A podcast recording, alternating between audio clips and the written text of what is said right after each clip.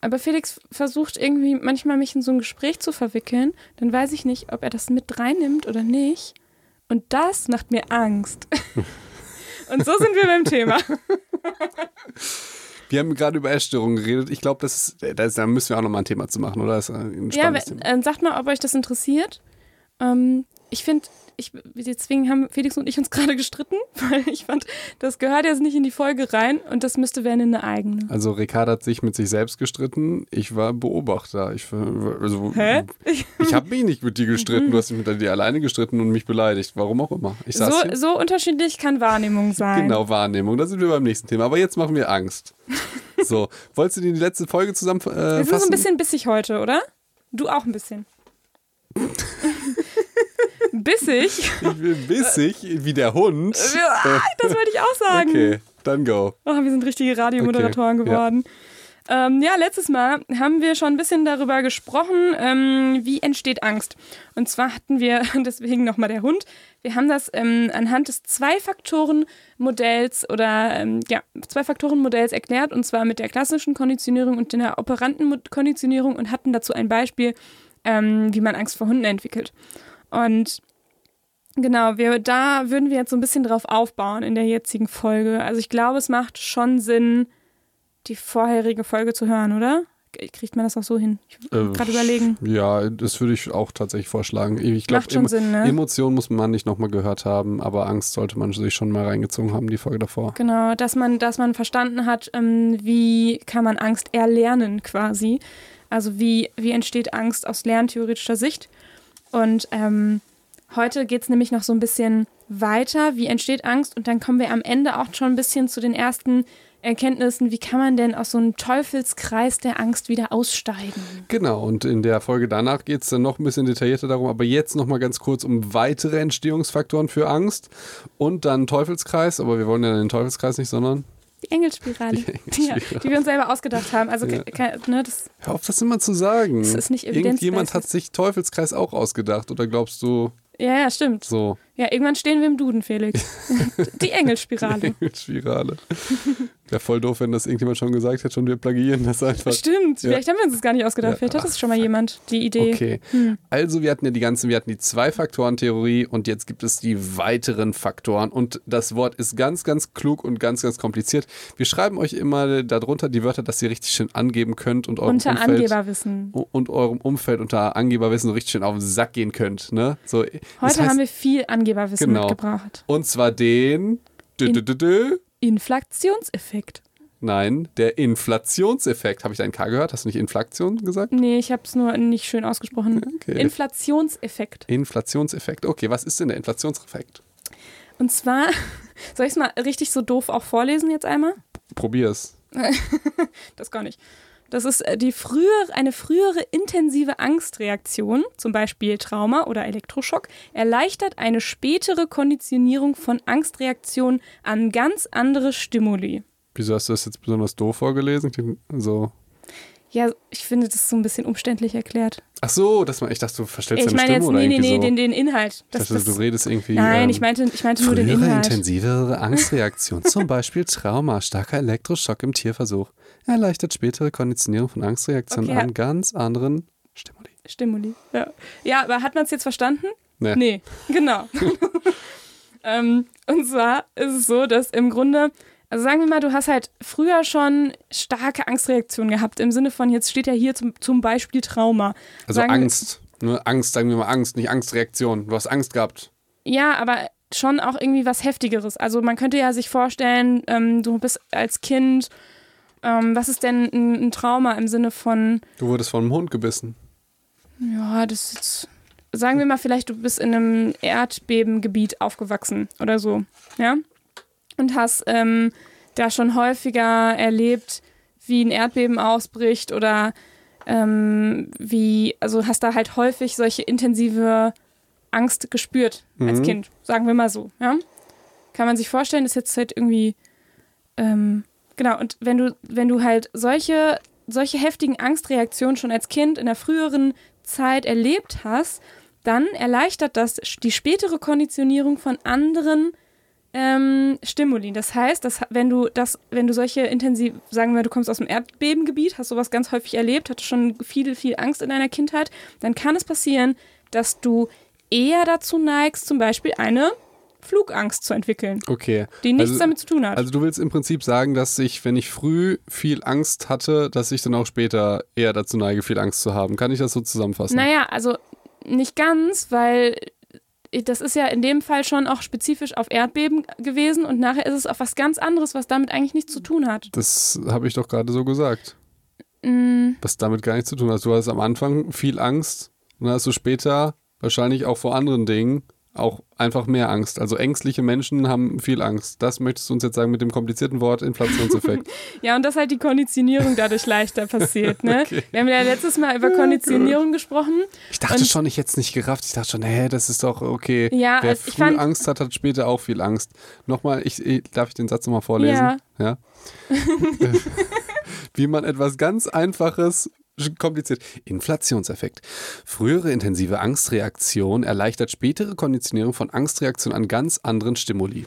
Und das habe ich halt original so kopiert aus meinen Vorlesungsgeschichten. Äh, Geschichten. Also das hatten wir so in der Vorlesung, stand das mal auf Ah, einer Inflationseffekt, okay. PowerPoint-Präsentation. Ja. Also hiermit habe ich es zitiert und nicht plagiiert.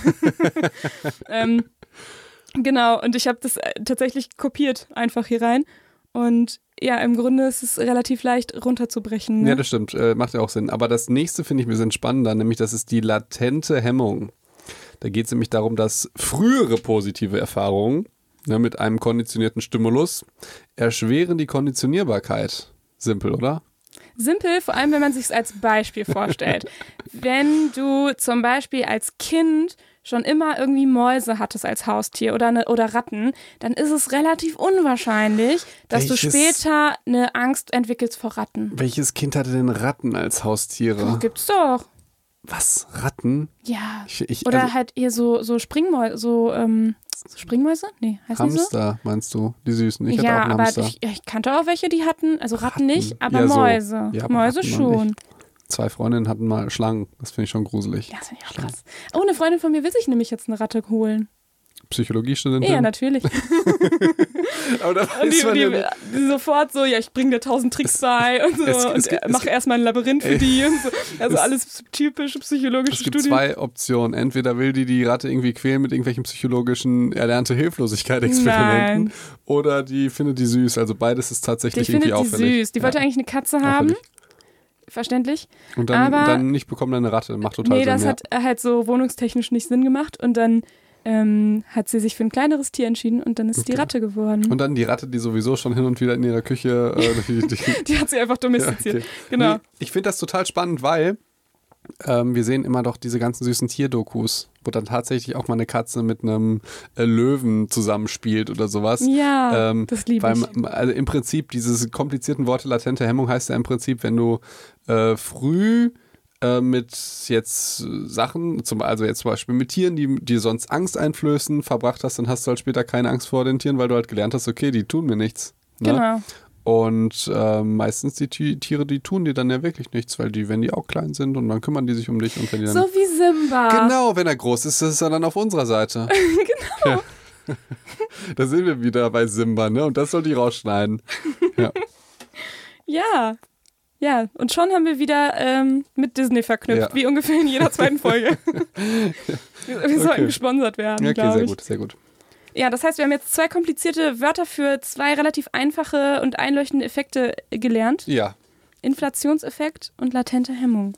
Und ein anderes ganz wichtiges, ähm, ganz wichtiger Effekt ist auch das sogenannte Modelllernen. Wir haben ja jetzt gelernt, es ging ja jetzt auch bei der latenten Hemmung und ähm, bei der, beim Inflationseffekt ja auch äh, darum um Konditionierbarkeit. Ne? Und Konditionierung haben wir halt äh, ne, in der letzten Folge wirklich gut besprochen. Ja. Und es gibt jetzt aber noch das Modelllernen. Das heißt, wenn wir uns nochmal an die äh, an das Beispiel erinnern mit der Mutter, die Angst vor Hunden hat. das war in der letzten Folge, ja. das war in der letzten Psychos. Folge. Und da haben wir gesagt, die erschreckt das Kind quasi, indem sie so eine heftige Angstreaktion zeigt. Modelllernen kann aber jetzt auch anders funktionieren. Modelllernen heißt im Grunde, dass du jemanden beobachtest, wie er ein bestimmtes Verhalten zeigt und dadurch dieses Verhalten auch übernimmst. Ja. Und das geht halt genauso bei Angst. Das heißt, in dem Fall müsste die Mutter das Kind gar nicht irgendwie durch, durch ihre Angst erschrecken, sondern es würde reichen, wenn das Kind irgendwie aus weiter Entfernung sieht, wie die Mutter angsterfüllt wegrennt, wenn da ein Ah, Hund ich ist. verstehe, ich Weißt du? verstehe. Und da muss das Kind ja selber keine Angst für empfinden in dem Moment. Ja, also man guckt sich im Prinzip die Angst von den anderen Leuten ab. Ja. Und man kann sich ja coole Sachen abgucken, wie, äh, ich weiß nicht, einer kann ein Rad schlagen, dann will ich das auch, oder man kann sich halt Angst angucken. Ich habe da ein Beispiel zum Impfen. Fällt mir gerade ein, wir hatten ja, Ja. letztes Mal schon ein Beispiel zum Impfen. Jetzt fällt mir es gerade wieder ein. Ich dachte, es wäre redundant, ist es nämlich gar nicht.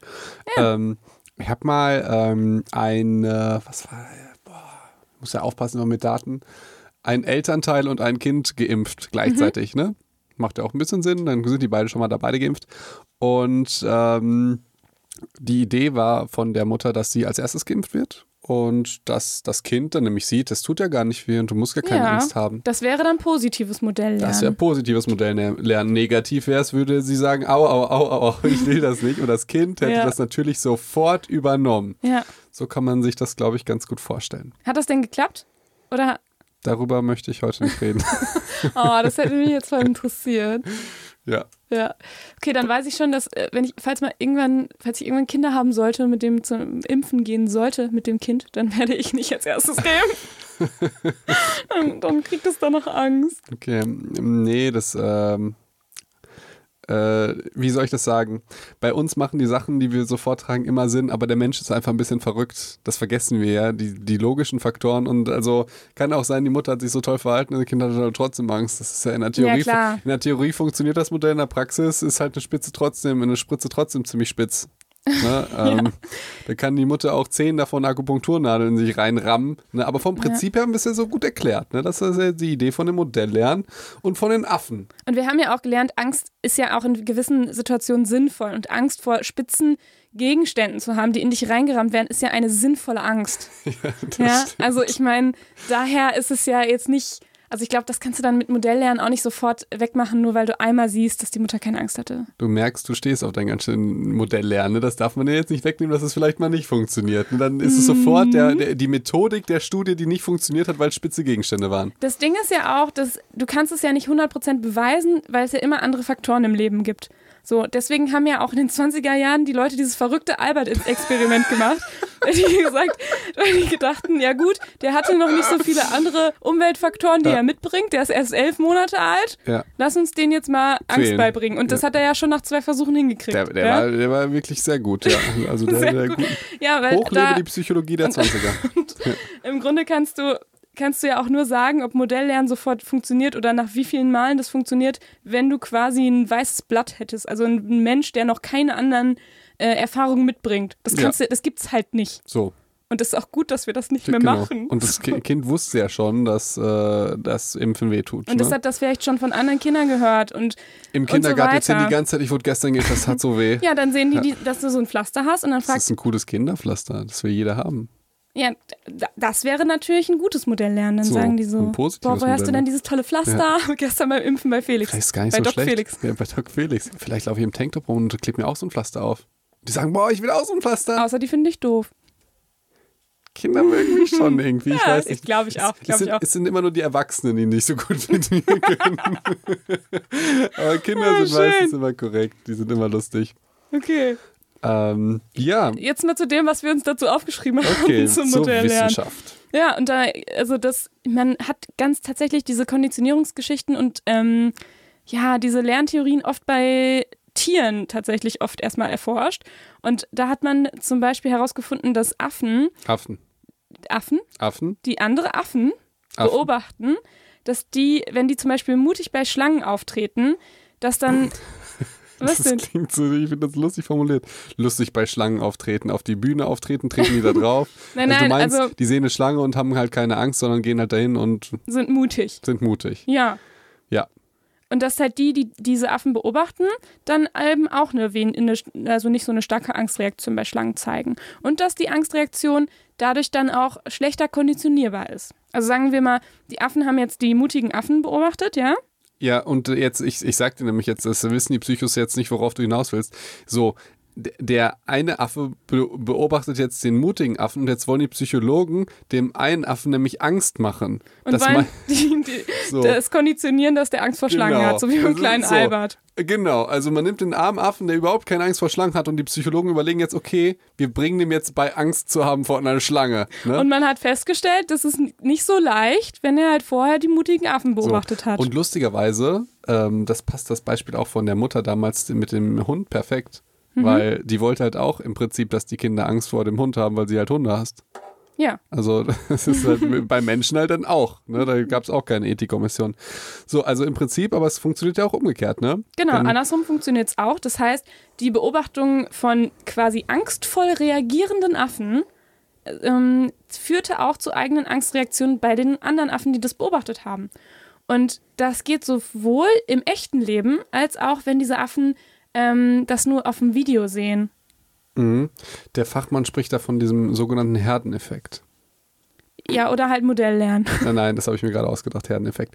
Nämlich ist es Zeit für Evolution. Evolution, Evolution. Ja, genau. Ja, und zwar, es macht ja voll Sinn, wenn man sich das jetzt mal anguckt, so ähm, evolutionär, dass der Mensch ist ja, also ich gehe jetzt auf den Menschen und nicht auf den Affen, aber Ist auf, okay. so waren wir ja So mal. viel Unterschied ist da ja nicht. Genau. ähm, der Mensch ist ja ein Herdentier. Und es macht ja total Sinn, dass ein Mensch nicht, also dass ein Mensch sich auch andere Menschen anguckt und wie die auf etwas reagieren. Beispielsweise hätte damals jeder Mensch selber die Angst erleben müssen, wenn irgendein ähm, Säbelzahntiger angreift, dann wäre der halt gefressen worden. Hm, Dann gäbe es uns wahrscheinlich So. gar nicht. Und dann konnte der halt sehen, okay, die, die lau- laufen weg vom Säbelzahntiger, der ist wahrscheinlich dann schon gefährlich, dann laufe ich halt auch weg. Und der dachte sich nicht, okay, die anderen haben Angst, das macht ja überhaupt keinen Sinn. Dann gehe ich mal zu dem und frage ihn, wie es ihm geht. Also es macht ja voll Sinn, Der dass es so ist. Psychologe. Ja, genau, genau wie es. Ja, genau, wie es ihm so geht, ne? Das, ist, muss schwierig sein mit so einem Oberbiss. Und ähm, ja, so. Und deshalb macht das ja wirklich total Sinn. Deshalb freut mich natürlich wieder die Studie, die du mitgebracht hast. Ähm, ich ich finde tatsächlich auch die Folge, die, die Sachen, die haben so komplizierte Namen heute, aber die sind alle ziemlich simpel. Letztes Mal Also viel für Angeber auch was dabei. viel richtig, äh, ja, richtig, richtig Angebersachen, weil jeder rafft das sofort und die Wörter sind kompliziert. In der letzten Folge fand ich die Fakten, also das, das Konditionieren, das äh, hast du sehr schön erklärt. Das ist aber gar nicht so leicht zu verstehen, fand ich damals. Ja, wenn man es noch nie gehört hat, dann finde ich auch, es ist, also ich finde es ist auch mindblowing. Also so, wenn man so das erste Mal Konditionierung verstanden Ja. hat, ich finde es richtig, Ja, finde ich richtig krass. Finde ich auch. Ich, ich hätte sonst auch noch, noch was zum Angeben dabei. Go. Die Preparedness-Annahme. Ha! Und Preparedness, also wei- dass man auf etwas so, und dann kommen wir wieder Be Prepared, nämlich das ist das achte Lied, vom König der Löwen Soundtrack. Da sind wir Sei wieder bei. Disney. Genau, seid bereit. Seid bereit. Aber wir sind vollkommen evidence-based. Also was ist nämlich Preparedness-Annahme? Ja, dass halt zum Beispiel so bei die ähm, Angst vor Schlangen viel leichter konditioniert wird als jetzt zum Beispiel vor Blumen oder so. Das heißt, also Dinge, die auch ähm, tatsächlich eher evolutionsmäßig für Angst gesorgt haben, also Schlangen, Spinnen, Höhe, dass die halt, erstens sind die ja auch viel verbreiteter in der Bevölkerung ähm, und dass die auch viel leichter äh, tatsächlich erlernbar sind, diese Phobien oder diese Ängste. Oder Angst vor Spritzen, das macht ja alles Sinn. Das, Ja. Darauf sind wir vorbereitet, da sind wir prepared. Ja, verstehe ich, verstehe ich. Und zum Beispiel, du hast natürlich, es gibt natürlich auch also äh, theoretisch Ängste vor Blumen oder anderen Dingen, aber die sind eben nicht so leicht erlernbar. Mhm. Was aber auch gar nicht so unproblematisch ist, wenn du jetzt zum Beispiel Blumen hast wie irgendwie Eisenhut oder eine Vogelbeere, die halt total giftig sind und lecker ah, aussehen. ja. Ne? Ja, dann ist Blumen vielleicht nicht das beste Beispiel. Vielleicht vor, wovor kann man denn so eigentlich, wovor ist es total sinnlos, Angst zu haben, theoretisch? Clowns. Oh, weiß ich nicht. Ich finde das jetzt auch sind die mittlerweile. gruseligsten Menschen auf der Ja. ganzen Welt. Keine Ahnung, Teddys. Ja, genau. Oder Kn oh, es gibt auch eine Angst vor Knöpfen zum Beispiel. Ja. Ja, dass Leute Angst haben vor Knöpfen. Wie ist denn der lateinische Begriff für Habe ich jetzt Knöpfe? nicht mitgebracht. Und dann Phobie. Das ist ja Knöpfephobie. Ja. ja, dann hätten wir noch mehr Angeberwissen, wenn Ja. wir das jetzt noch gewusst hätten. Vielleicht äh, Phobie, das weiß ja vielleicht auch nicht. Phobie das heißt einfach nur die Angst. Macht irgendein Wort und hängt dann Phobie dran, dann ist es immer die Angst. Ja, vor allem die Angst vor etwas Spezifischem. Genau. Ähm, ja, richtig. Und ich glaube, also ich könnte dir halt schneller beibringen, Angst vor Spinnen zu haben, als Angst vor Ja, Knöpfen. verstehe. das ist die Kommt Preparedness-Annahme. auf den Knopf an. Ja, also, Weiß ich nicht. ja. Okay, ja, okay. Preparedness-Annahme, das habe ich ver verstanden. Und äh, wo, wozu kommen wir denn jetzt? Eigentlich zum Teufelskreis der Angst. Außer du wolltest noch irgendwas Evolutionsmäßiges sagen. Das habe ich doch jetzt. Der Mensch ist ein Achso, Herdentier. okay, das war's, ne? Das war's. Und wie war das nochmal mit dem, was du schon tausendmal angekündigt hast? Das wollte ich, wenn in der nächsten Folge machen. Oh, ich, das ist so traurig für unsere Hörer. Okay. Die freuen sich die ganze Zeit auf. Okay, Bumse, Bumserei, das mache ich jetzt als, als Special, jetzt als Evolution. Ich habe dir zwar gesagt in der nächsten Folge, weil wir haben ja jetzt schon Evolution, weil es ja evolutionär macht es Sinn, das auch in die nächste Folge zu packen. Und zwar, Okay. ich habe die ganze Zeit angeteasert, diese Bums-Geschichte, warum es, warum es evolutionär Sinn Und macht. ich habe sie auch noch nicht gehört, ja, okay, Leute. dass, dass ein Mann häufig keinen Hoch kriegt oder, äh, oder keinen Hoch kriegt. Und, und dann, wenn aber trotzdem dann irgendwie äh, früh kommt. Also warum beide sexuellen Störungen irgendwie evolutionär Sinn machen und auch Aha. physiologisch. Und zwar. Ähm, Aber jetzt als Störung oder auch als einzelnes, einzelner Effekt quasi, dass ähm, es Sinn wo, macht? wo, wo, wo der Sinn entsteht. Jetzt nicht als Störung, als eins. Lass mich doch einfach mal ausreden und unterbrich mich Okay, ich höre dir jetzt einfach zu. Dankeschön. Und zwar, du erinnerst dich doch noch, wir haben noch das vegetative Nervensystem, was aus den beiden, dem Parasympathikus, der voll entspannt ist, und der Sympathikus, der so stressbeladen ist, Das entsteht. ist so der, der Angst, die Angstgeschichte. Genau, ne? das ist die Angstgeschichte. Und äh, jetzt gibt es bei dem, äh, gibt's ja die, die, die Erektion, ja, und die Ejakulation, also der Orgasmus, ja. Das kenne ich. das freut mich. Ähm, und jetzt ist es so, dass die ähm, Erektion rein parasympathisch gesteuert wird. Das heißt, da musst du total entspannt sein. Macht total viel Sinn, weil wenn du jetzt durch die Savanne läufst, wäre es ziemlich doof, dein Blut nicht in den Beinen zu haben, sondern in so, deinen Genitalien. Deshalb dann, wenn du jetzt unter Stress bist, auch jetzt und irgendwie Angst hast, dann kriegst du halt keinen Hoch. Weil evolutionär musst du halt dann kämpfen und, und laufen und so weiter. Das ist, die, das ist die Physiologie dahinter, ja. Und jetzt kommt aber das Witzige. Warum kommst du dann so früh als Typ? Ne? Und zwar die Ejakulation, also der Orgasmus, der Samenerguss, ist sympathisch gesteuert. Das heißt, das ist diese stressige Geschichte. Verstehst du? Das ist Aha. diese F- Fight or Flight. Und das hat den Sinn, dass wenn du halt äh, irgendwie gerade dabei bist, Geschlechtsverkehr zu haben und du wirst angegriffen, verstehst du vom Säbelzahntiger, kannst du blitzschnell noch ejakulieren und dann weglaufen. Verstehst du? Das heißt, du hast einen evolutionären Vorteil. Das ist die Okay. Geschichte darin, das ist die Theorie darin, warum es Sinn macht, also wa wa warum das äh, tatsächlich Sinn macht. Lustig, oder? Ja, krass. Ja, auch lustig. Ich dachte, ja komm, ähm, weil es ist ja und wirklich es so klingt auch richtig schlimm und macho-mäßig. macho-mäßig. Naja, das, also dann kommt er noch schnell und dann kann er trotzdem noch weglaufen. So. So, ich weiß So nicht, das ist irgendwie ganz, ganz Ja. klingt irgendwie, ja. Ja, aber dann schwillt ja auch alles ab, dann hast du dein Blut wieder in den Beinen und kannst weglaufen. Oder die Ja, Frau ja. beschützen natürlich und dein Kind. Ja, So, okay, das nicht finde ich, das finde ich die so, schönere. Genau, du ja. läufst ja nicht nur weg, sondern kämpfst ja auch. Das ist dann die So, Fight-Situation. das ist die Fight-Situation. Bei einem echten Mann. Aber ich finde, bei einem echten Mann, genau. Ich finde es wirklich so lustig, dass beide vegetativen Nervensysteme da eine Rolle spielen und beide eine Störung haben können oder nicht so gut funktionieren und beides macht evolutionär auch irgendwo Sinn. Mhm. Verstehst du? Ja, Findest du das lustig? Ja. So, gut. Jetzt habe ich jetzt endlich, es passt eigentlich in die Folge vorher, aber irgendwie, weil die Folgen, die sind alle so beladen. Wir, wir wollten eigentlich eine Folge zum Thema Angst machen und jetzt haben wir irgendwie fünf. Upsi. und äh, das als kleinen Bonus habe ich das jetzt endlich mal rausgehauen, irgendwie in Folge 38. Wir sind ähm, zu enthusiastisch, was die ganzen Themen angeht und dann fällt uns da noch was ein und da noch was ein. Ja. ja, okay. Aber nee, so, so viel dazu. Ich wollte es erst in der nächsten machen, dann mussten wir in der nächsten irgendwas anderes Evolutionäres einfallen, aber ich glaube, das wird auch kein Damit Problem du sein. immer Evolution dabei hast. Ja, ah, jetzt, ja. okay, jetzt habe ich es verstanden. Ja. Ja, sorry. ist, Habe ist ich, hab ich dir genommen. Willst du jetzt den, den Teufelskreis erklären? Ja. Und zwar ähm, haben wir nämlich noch so ein bisschen weitergehend, ähm, wie entsteht Angst und wie kann Angst eigentlich aufrechterhalten werden. Und zwar spielt da so die Informationsverarbeitung äh, bei uns eine richtig große Rolle.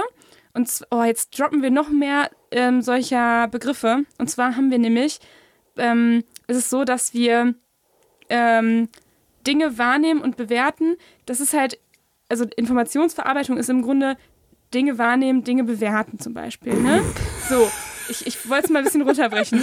Ja. Und ähm, das, die, das ist halt äh, beteiligt in der Entstehung und Aufrechterhaltung der Angst. Und ein so ein, äh, wieder so ein ähm, Begriff, den man droppen kann, ist Aufmerksamkeitsbias. Das heißt, wir haben eine erhöhte Aufmerksamkeit für die Dinge, die mit Gefahren und Bedrohungen einhergehen. Das heißt, die Reize, die für uns Gefahr und Bedrohung ähm, ausstrahlen, die nehmen wir eher wahr, da sind wir aufmerksamer für. Ja, ähm, ich, ich würde das gerne noch mal ein bisschen anders ausdrücken, tatsächlich. Ja, mach mal. Ähm, und zwar, ähm, was du gesagt hast mit Wahrnehmung und Bewertung und Informationsbearbeitung, im Prinzip meinst du ja damit Folgendes.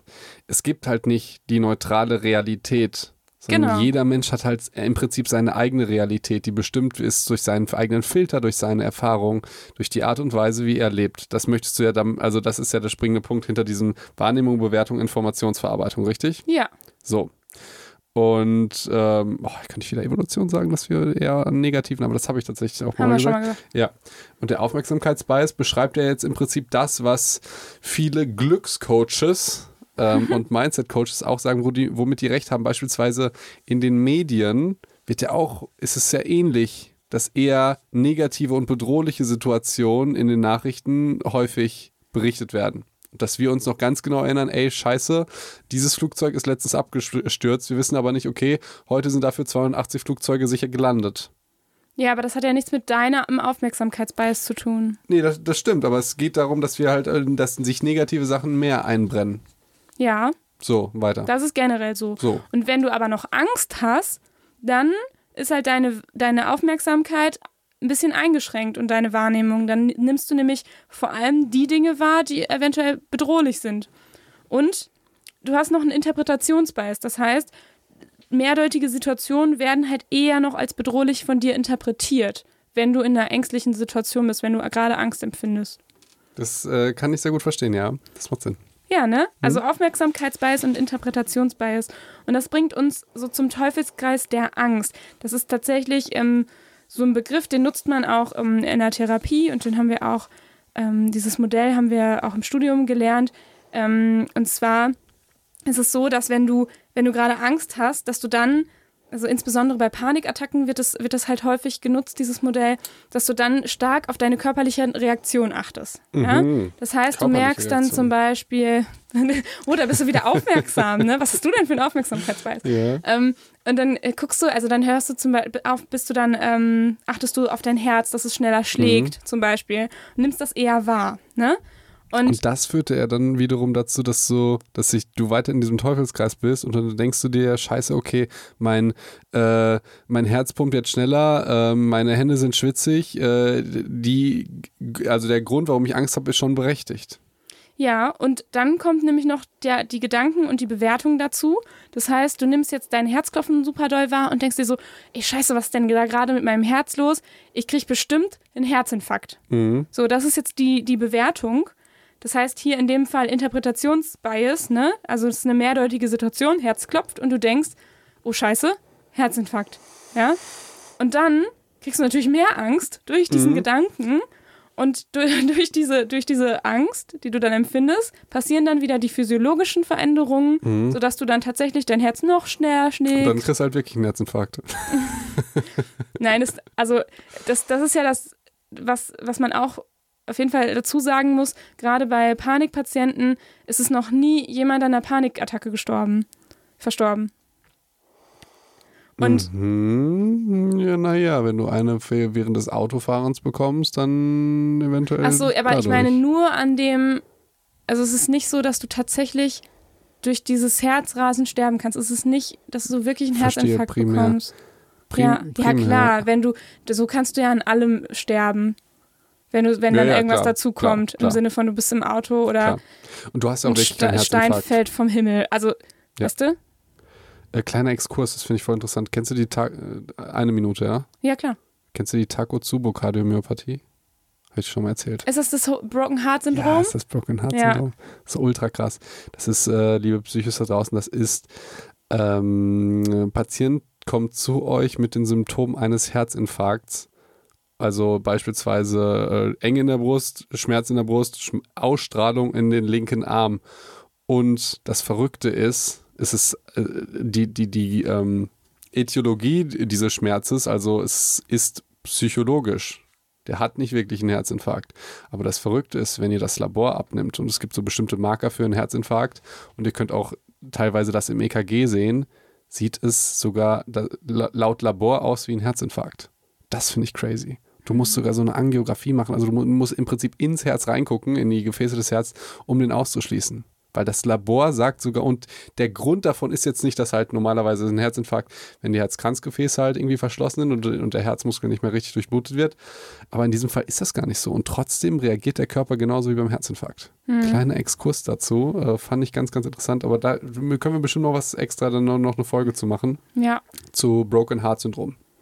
Genau. Das, ähm, aber ne, habt, das, ich finde, das, das würde jetzt, das, wie du das erzählst, könnte man jetzt denken, dass man, dass man, dass die Angst vielleicht doch berechtigt ist.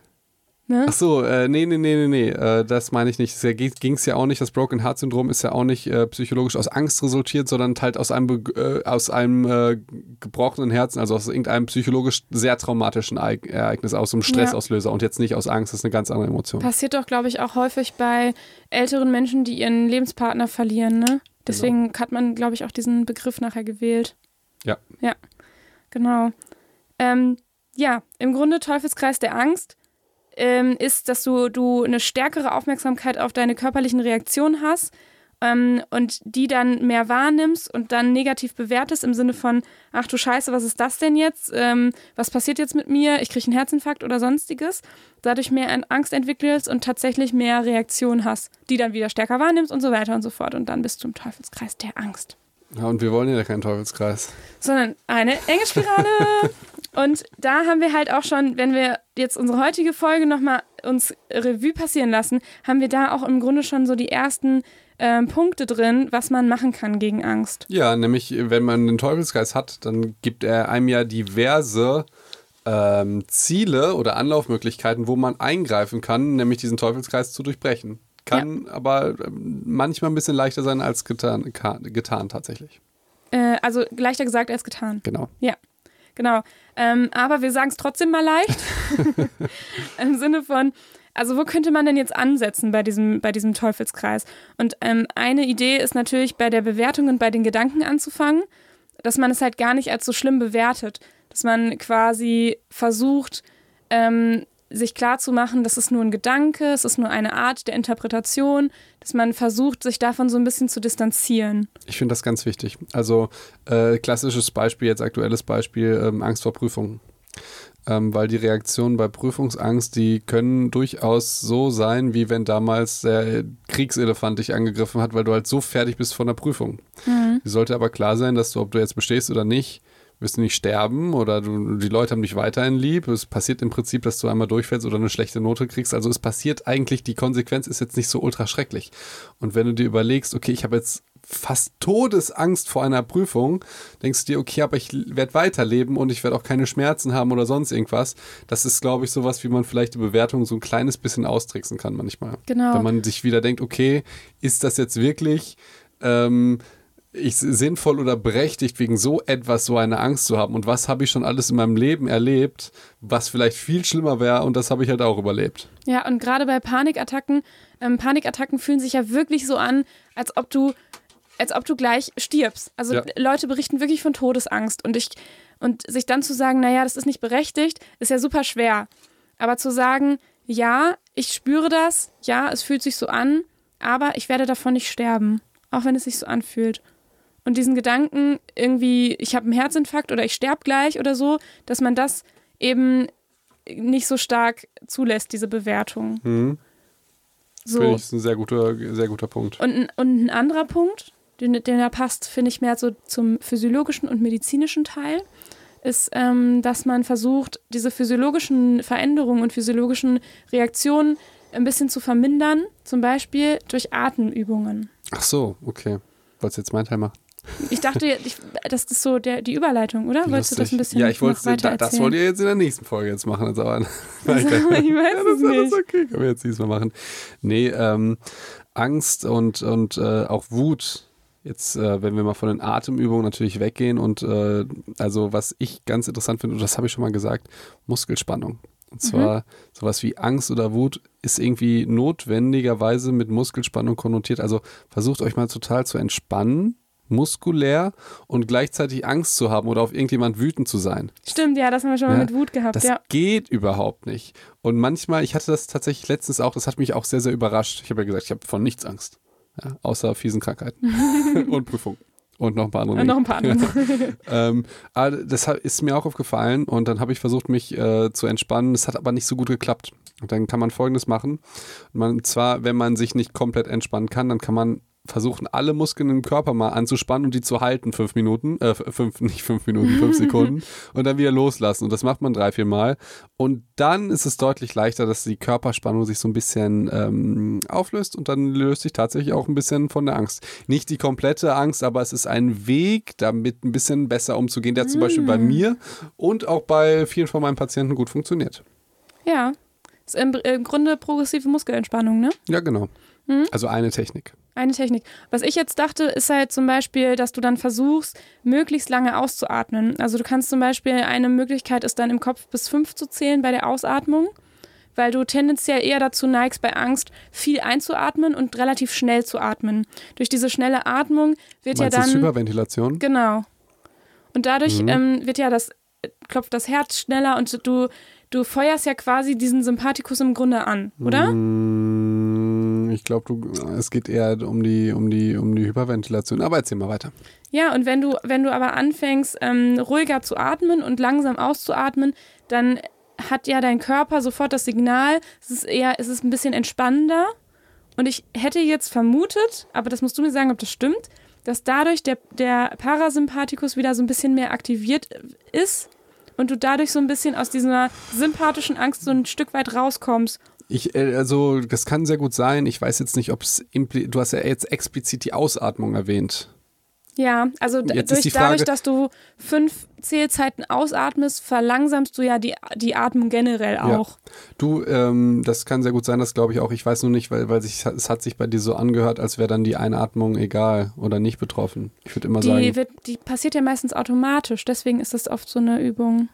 Du kannst ja auch lange einatmen. Aber tatsächlich mit der Atmung, das, sind, das ist so eine Yoga-Geschichte. Ähm, das ist bestimmt auch wichtig, aber da bin ich jetzt nicht der Ultrafachmann für Atmung. Aber tendenziell äh, sollte man versuchen, nicht flach zu atmen, weil das führt zur Hyperventilation. Also, genau. Ähm, und im Grunde ist ja auch ähm, eine, eine, ähm, so eine langsame Atmung mit einer Entspannung verbunden. Und die Entspannung ist ja wiederum quasi der Gegenpol genau, zur Angst. Genau. Was du auch gerade schon mit, mit der Muskelentspannung ähm, genau. gesagt hast.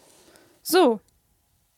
Dann habt ihr doch heute schon noch was, haben wir doch noch was gesagt, was man gegen Angst tun kann. Ja, wir, äh, im Prinzip, wenn man auch die Konditionierung wirklich verstehen, ver, ver, verstanden hat, dann kann man auch damit viel anfangen, finde ich. Also ich finde, wir haben durchgehend was auch darüber berichtet. Nur an praktischen Ach so, ja, Tipps. Ja, genau, an praktischen okay. Tipps meinte ich. Okay. Wollen wir nochmal zusammenfassen, die Folge? Wir haben heute viele ähm, Angeberwörter gelernt. das stimmt. Wir haben heute. Ähm, Inflationseffekt, latente Hemmung, Preparedness. Ähm, und dann noch Bias. Bias hast du gar nicht erklärt, ne? Das kann man, glaube ich, Aufmerksamkeitsbias, Interpretationsbias. Ja, Bias, das Wort, das kann man, glaube ich, mit Ver ah, ja. Verzerrung übersetzen. Ja, stimmt. Ja. ja. Also es ist ähm, bei einer Studie hat man das häufig, das höre ich da ständig und benutze auch selber, dass man ähm, häufig Dinge ein bisschen verzerrt darstellt. Also nicht so 100 wie sie in Wahrheit ist. Wir haben ja gelernt, die Realität, die neutrale, die gibt es nicht. Es gibt nur unterschiedliche Wahrheiten. Das hassen die Impfgegner. By the way. Weil das sind nämlich die Menschen, die als einzige die Realität besitzen, ja, die Impfgegner. Aber meistens äh, gibt es halt nur unterschiedliche Wahrnehmungen. Und ähm, Bias ist da ein krasses Wort. Und äh, ihr könnt ja einfach, äh, Bias, das ist das Wort, könnt ihr einfach an die, die anderen Wörtern, Wörtern dranhängen. Ne? Aufmerksamkeitsbias, Interpretationsbias, Gedächtnisbias. Den haben wir zwar nicht ja. erklärt, aber den gibt es auch. Den kommt bestimmt irgendwann mal. Ähm, dann haben wir noch über den Teufelskreis der Angst gesprochen. Und dann am Ende haben wir aus dem, aus dem Teufelskreis der Angst noch so ein paar Ideen ähm, rausgefiltert, wie kann man mit Angst umgehen. Und da haben wir gesagt, versucht euch irgendwie zu entspannen, eure Muskeln zu entspannen, im Sinne von vielleicht progressive Muskelentspannung oder auch eure ähm, Atmung zu verlangsamen. Okay, ich finde das krass, also bist du noch gar nicht drauf eingegangen. Äh, Leute, ähm, Wir sind natürlich kein Ratgeber und das ersetzt Ja. jetzt nicht irgendwie die Therapie oder so. Also ich musste Ricarda, glaube ich, Ewigkeiten dazu zu überreden, dass wir auch Tipps geben dürfen, was das angeht. Eigentlich, weil, aber ne, das sind simple Tipps, wie man das versuchen kann zu verbessern. Es gibt auch Patienten, die sagen, äh, du nimmst mich jetzt nicht ernst, wenn du mir so bescheuerten Tipps äh, gibst. Das tut uns natürlich leid. Wir können natürlich nur im Rahmen unserer Möglichkeiten einfach das so zubereiten und aus unseren Erfahrungen mit Patienten erzählen und was eventuell in der Theorie oder in der, auch in der Praxis passieren kann. Aber individuell können wir jetzt natürlich niemanden im Podcast auf Spotify und Ja. Instagram irgendwie ähm, behandeln. Gut, dass du das nochmal sagst. Das ist mir tatsächlich echt auch äh, ja. total wichtig. Ich habe es ganz oft schon gesagt, aber Aber immer Ähm, nur mir und nie im Podcast, Nee, im Podcast habe ich glaube ich auch schon mal gesagt, ja. dass wir halt echt kein Ratgeber sind und dass gerade wenn ihr tatsächlich an Panik, an starken Panikattacken leidet und da eine Panikstörung vielleicht auch habt, dann ähm, geht auf jeden Fall zur Therapie und äh, gebt euch nicht mit diesen drei Tipps von uns zufrieden. Ja. Ähm, aber es kann ja auch sein, dass ähm, ja, kann ja natürlich auch sein, dass Leute, die einfach äh, zu stark bewerten, die Angst. Man hätten wir jetzt schon diese Bewertungsgeschichte. Vielleicht hilft es ja auch dem einen oder anderen, die nicht ganz so stark zu bewerten. Aber es gibt natürlich Leute, denen das nicht hilft. Ja, also äh, Genau, also wir, das sind natürlich auch äh, Tipps, die nicht nur bei Panikattacken helfen, sondern auch wenn, ähm, wenn man, wie ich, so eine moderate Angst vor Zahnärzten hat oder so, dass du dann, ich finde ganz schlimm, wenn ich dann auf diesem Zahnarztstuhl Du bist auch so ausgeliefert, Liege. ne? Wenn dann, ich finde das ganz furchtbar, Ja. dass du, du sitzt als erst und wenn er dann kommt, dann geht der Stuhl so nach hinten und ich denke mir, boah, jetzt geht's los. Aber bei mir ist es, ähm, dass ich tatsächlich, wenn ich da sitze und noch auf den Arzt warte, dass ich da nochmal besonders Angst habe und da bin ich alleine in dem Raum und dann kann man das eigentlich ganz gut machen, zum Beispiel nochmal so seine, seine Faust ballen und Ja, nochmal ähm, anspannen und wieder entspannen, Verstehe. eine Atemübung zu machen Okay. und sich zu sagen, Wusa. genau, und äh, ja, ich, ich komme hier heile wieder raus. Ne? Also, ja. Nur ohne Zehn halt. das okay. weiß man nicht. Okay, dann was machen wir nächstes Mal, Ricarda? Gehst nächstes Mal jetzt richtig los mit was tun gegen Angst? Genau, und nächstes Mal erklären wir euch, ähm, erzählen wir euch, was ist die Expositions- oder Konfrontationstherapie. Ähm, da gehen wir so ein bisschen drauf ein, wie macht man das denn eigentlich, wenn man dann sich äh, vielleicht entschließt, ich mache eine Therapie, wie funktioniert das? Und was sind da so die besten Strategien, die auch ähm, ja, erforscht sind und die, genau, da geht es nochmal so ein bisschen, das ist nochmal wichtig, dass man da den Hintergrund hat ähm, von der Konditionierung, finde ich. Okay, ja, das war die letzte Folge. Ja. Okay, dann würde ich sagen, ähm, bis nächste Woche, ne? Bis nächste Woche.